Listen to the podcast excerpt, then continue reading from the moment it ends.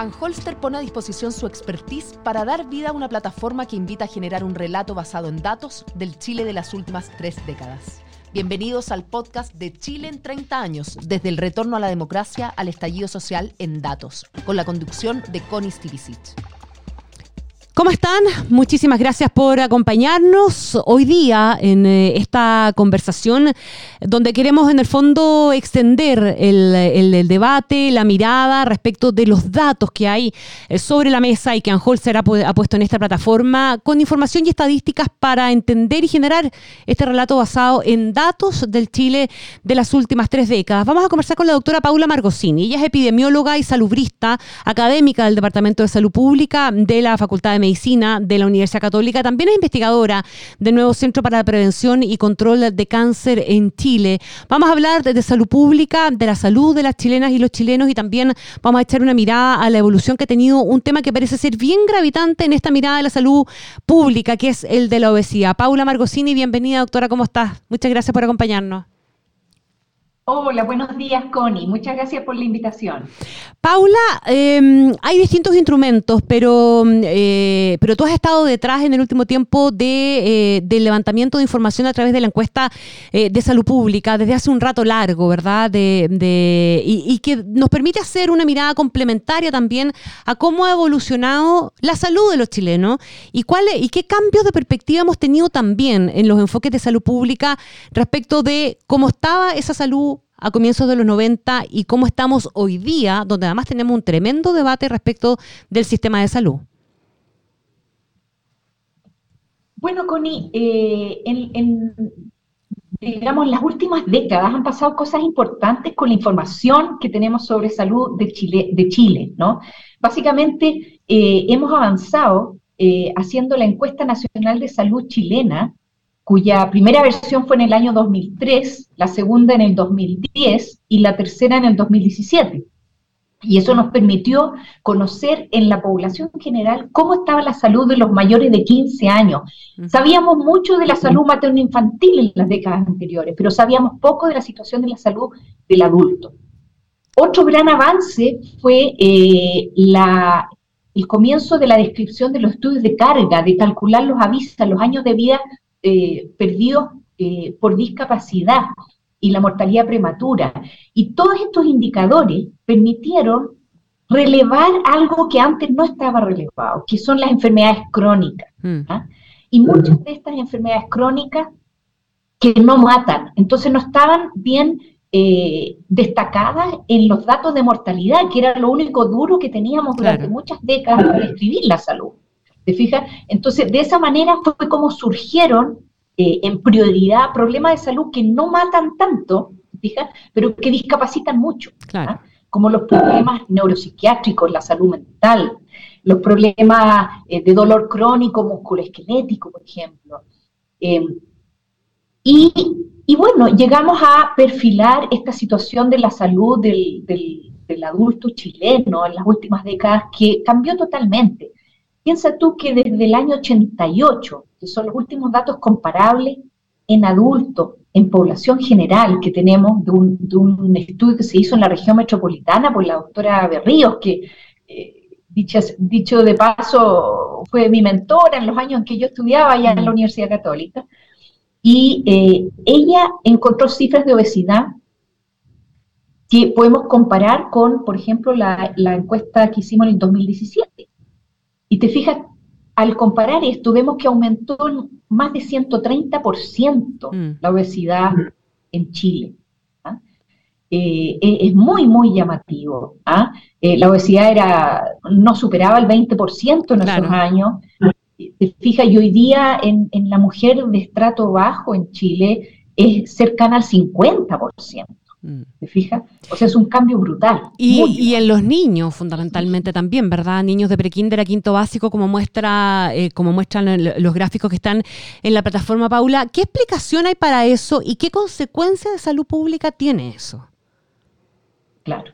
Bueno, tienes que pensar tú que hubo grandes cambios socioeconómicos, eh, muy importantes eh, eh, en, estas décadas del, 90 en adelante. O sea, piensa, esta caída de pobreza de 40% a 10% tiene un impacto en salud tremendo. Mm. ¿ah?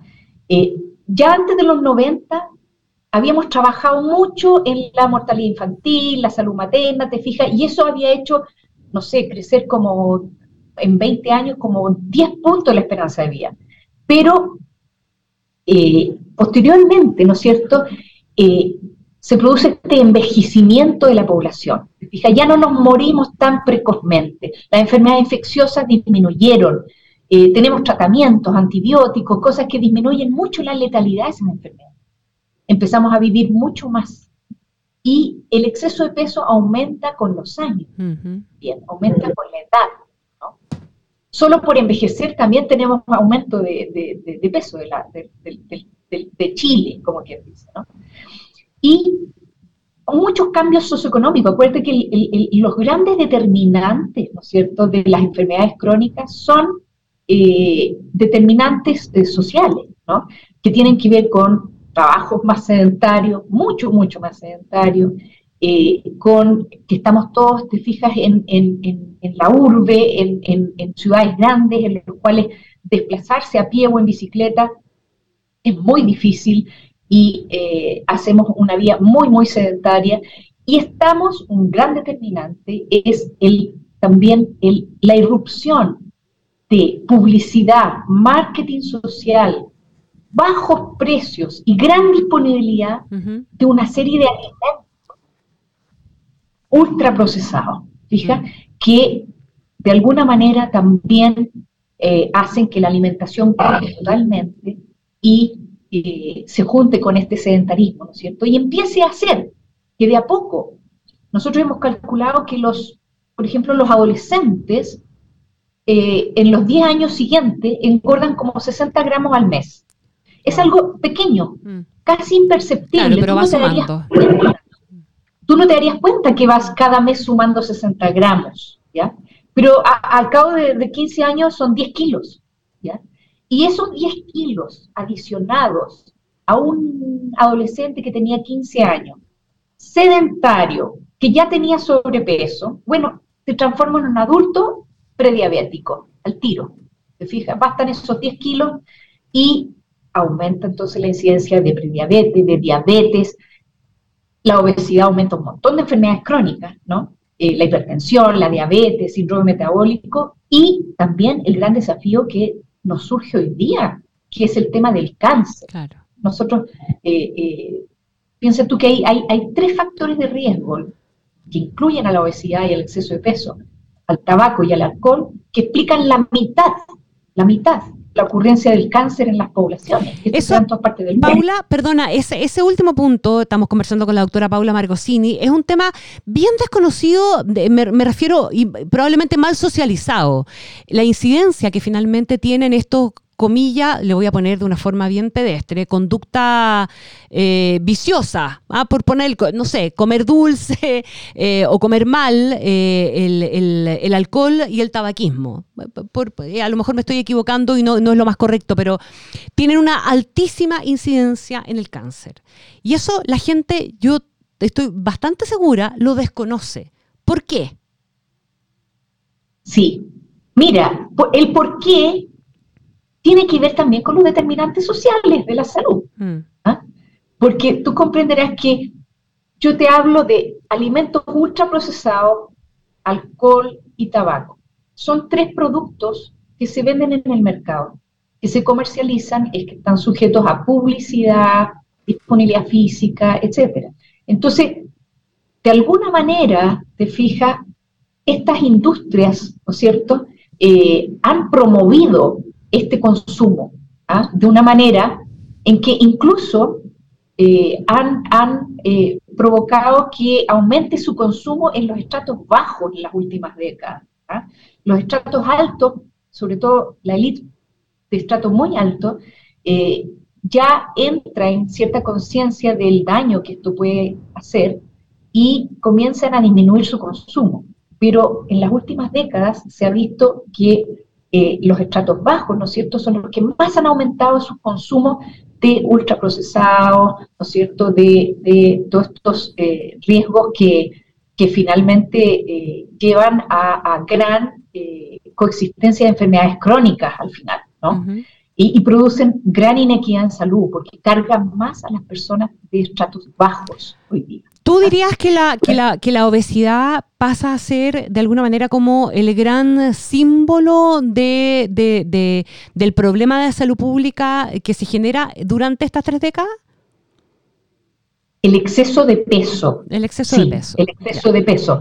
No solo la obesidad, esto es una gradiente. ¿ah? Cuando hay exceso de peso comienzan a pasar cosas internamente en el cuerpo de las personas que los predisponen, aunque no lleguen a ser obesos. Eh, ahora, es bien importante entender que, ya que estamos mirando una visión como de décadas, de que esa caída de pobreza tan importante mm. que vimos, ¿no es cierto?, nos pone una situación hoy día en que incluso las personas con menos recursos en Chile hoy día son capaces de comprar diariamente muchas más calorías de las que necesitan. Mm. Es un concepto eh, importante porque en las décadas anteriores hablábamos de problemas de déficit, fijas, de que la gente no podía eh, comprar suficientes calorías, había desnutrición. Mm. Hoy día ese, ese definitivamente no es el problema. Eh, y suma a esto, ¿no es cierto?, este estilo de vida muy sedentario eh, y, también temas culturales, ¿no? Eh, culturales que son diversos en, los distintos estratos sociales también, ¿no? Eh, hoy día, incluso culturalmente, en el estrato bajo, no hay, una, no hay muchas veces una conciencia tan importante relacionada con la percepción de exceso de peso. Mm. ¿ah? Primero reconocimiento y percepción del exceso, porque pasa a ser como un atributo cultural eh, muy difundido, ¿no? Eh, y de sus riesgos, por supuesto. Eh, por el otro lado, en la elite, ¿cierto? Hay esta visión de, de, perseguir la extrema delgadez, ¿no? Como un atributo social importante. y y se dan entonces estos fenómenos eh, socioculturales bien, bien dramáticos, ¿no?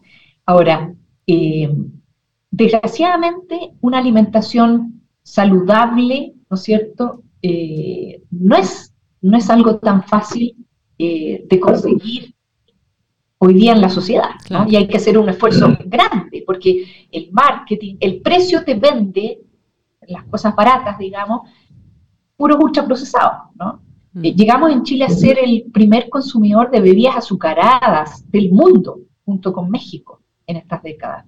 ¿ah? Eh, y también somos altísimos consumidores de ultraprocesados y de alcohol. A pesar de las restricciones que hemos ido poniendo en el camino, ¿verdad? Porque tenemos, no sé, el etiquetado de alimento, los impuestos en el caso del alcohol, las campañas y los impuestos en el caso del tabaco. A pesar de eso, tú eh, consideras, ¿qué es lo que faltaría entonces, aparte de seguir eventualmente cobrando impuestos o eh, sometiendo a esos mercados a ciertas restricciones? Probablemente nos falta algo mucho más que tenga que ver con campañas educativas, con, eh, con esfuerzos desde la salud pública. Mira, Chile ha estado dando pasos muy innovadores en políticas que pretenden mitigar este problema. ¿ya? Pero esas, esos pasos han sido más recientes. Mm. ¿ok? Piensa tú que la ley de etiquetado se implementó en 2016. ¿ya? El impuesto a bebidas azucaradas en 2014. Eh, digamos, es bastante reciente y esos efectos se van a ver a largo plazo. ¿ya? Hemos visto ya efectos intermedios, por ejemplo, eh, claramente ha habido disminución de consumo de bebidas azucaradas en Chile. Eh, y, por ejemplo, ha habido algo muy importante que es la reformulación de la industria, es decir, toda la industria empieza a producir productos con menos nutrientes críticos dañinos, como azúcar, grasa, sal toda la industria entera. Entonces, incluso si tú no, si tú no lees las etiquetas, no mm. importa, tú en Chile, por vivir en Chile, estás expuesto a una industria que reformuló lo que se oferta, lo que está disponible. ¿me entiendes? Y ese es un efecto muy eh, interesante, muy importante que tienen estas políticas, ¿no? Em, ahora, la evaluación de eso está en curso. Todavía no vamos a ver impacto en, en, las cifras de obesidad, propiamente tal, esto se demora, ¿no?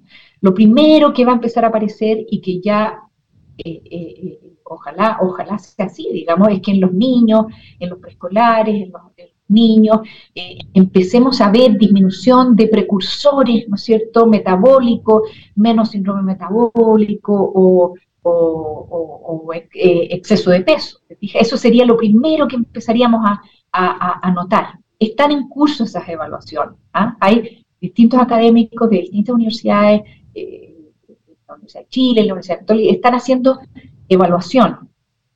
Es muy precoz todavía para ver esos efectos, pero hemos visto estos efectos intermedios. Ha disminuido, se fija, la, compra, ha disminuido también la exposición de los niños a publicidad de, estos eh, nutrientes críticos, porque también la ley traía regulación de esta publicidad, ¿no? Y todo eso es positivo, ¿no? Eh, Chile tiene políticas muy novedosas en, términos de eh, intervenir en la alimentación escolar, por ejemplo, de una forma muy, muy estructurada. Eh, otros países de Latinoamérica no tienen eso, ¿ah? y, ni siquiera en países desarrollados. y eso es algo muy positivo también. Chile tiene una serie de políticas que ha ido desarrollando que son muy innovadoras y positivas y que probablemente debieran, yo confío en que debieran dar fruto eh, en ir atenuando o mitigando mm. este fenómeno que, es brutal, porque le trae un costo tremendo a Chile. Ojalá podamos tener esos números luego, ¿no? Paula, ojalá podamos tener esos números nuevos, porque también el ir mostrando evidencia de que las cosas van en la dirección correcta alimenta o eh, motiva en, alguna dimensión. Déjame preguntarte una, una última cosa, como para eh, cerrar un poquitito la idea de, de una foto en el tiempo. Eh, tú graficas muy bien el cómo el, acceso a un mayor consumo también derivó en que accediéramos a mayores consumos y cambiáramos las pautas alimenticias, pero así como em, eh, podemos decir que hoy día el chileno eh, está mejor en, en, muchas cosas respecto del año 90, en la salud, ¿estamos mejor, estamos peor o estamos tan distintos que nos obliga a repensar las cosas? Mira, sin duda, la pobreza es uno de los principales determinantes de la salud. O sea, el que haya disminuido la pobreza, sin duda, beneficia la salud de los chilenos. O sea, no podemos desconocer eso. ¿ah? Y cómo el sistema de salud ofrece, ¿no es cierto?, una caída de letalidad a una serie de enfermedades. Sin embargo, los estilos de vida nos ponen en jaque nuevamente, porque eh, tenemos, ¿no es cierto?, un, nivel de población, un nivel de población con multimorbilidad crónica que es tan, tan enorme, y, te quiero graficar, o sea, estamos hablando de, casi 3 millones de personas con 5 más enfermedades crónicas que viven hoy día y tienen que trabajar. Y circulan por la vida, claro. Van por la vida, ¿te fijas? Sin embargo, lo que somos capaces de atender, ¿cierto? Atender en el sistema de salud, con toda la capacidad público, privada, etcétera, eh, no son más de eh, 3, 4 millones de personas para todas las atenciones. Yo te estoy hablando de, de 3 millones de personas que tienen 5 o más enfermedades crónicas. Mm. O sea, si es por eso deberíamos dedicarnos a solo atender a los de 5 o más enfermedades crónicas. Claro. ¿no? Pero, pero hay mucho, mucho más gente que necesita atención y de muchas enfermedades crónicas.